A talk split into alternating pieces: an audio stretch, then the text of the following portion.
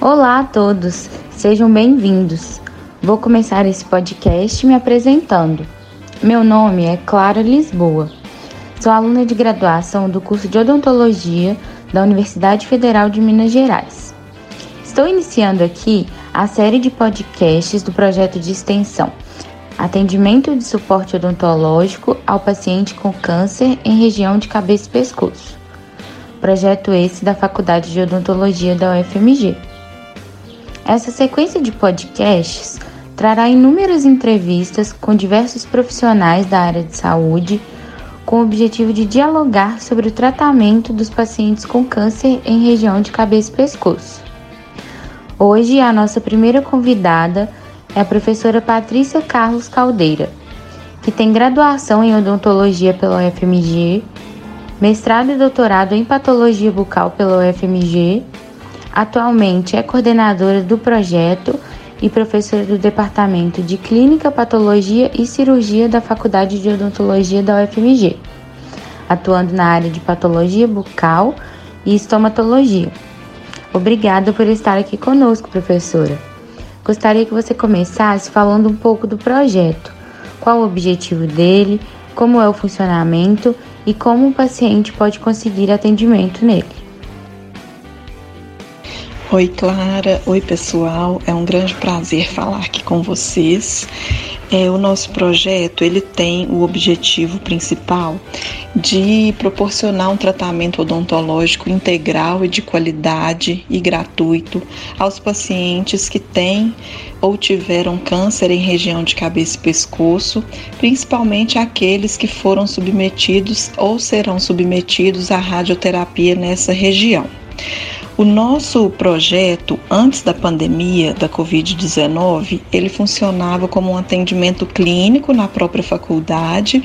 A gente tinha na equipe alunos de graduação de odontologia do quarto ao décimo períodos e alunos de pós-graduação também.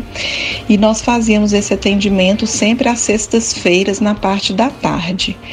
Com a, a pandemia, nós tivemos a interrupção desses atendimentos e, por enquanto, eles continuam suspensos. Então, a forma de atendimento desses pacientes, quando nós retornarmos às nossas atividades clínicas, ainda serão definidas.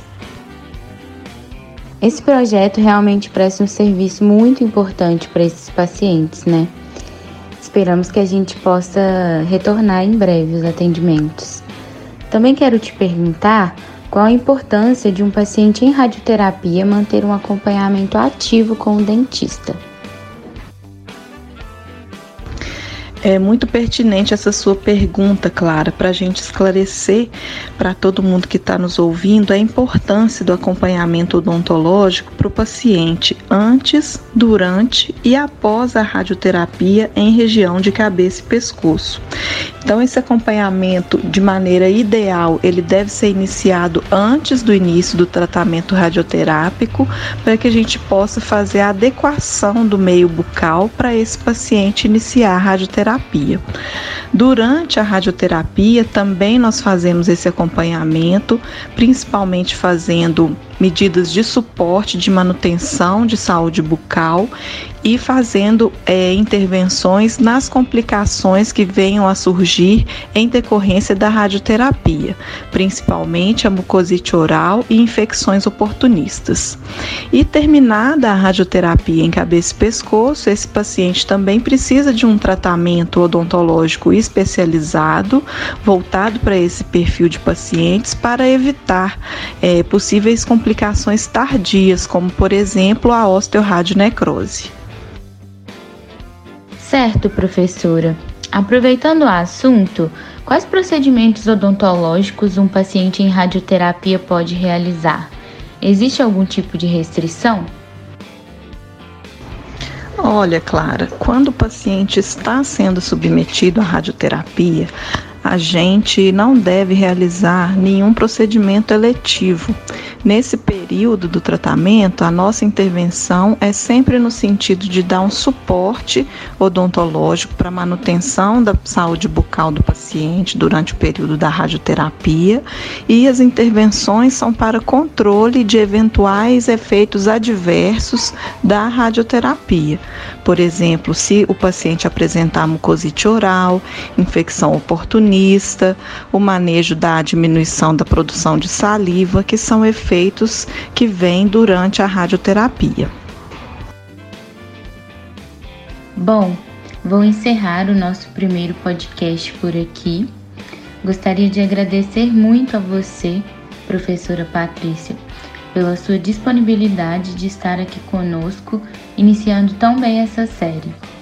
Fiquem ligados, pessoal. Em breve teremos mais uma entrevista. Eu que agradeço, Clara.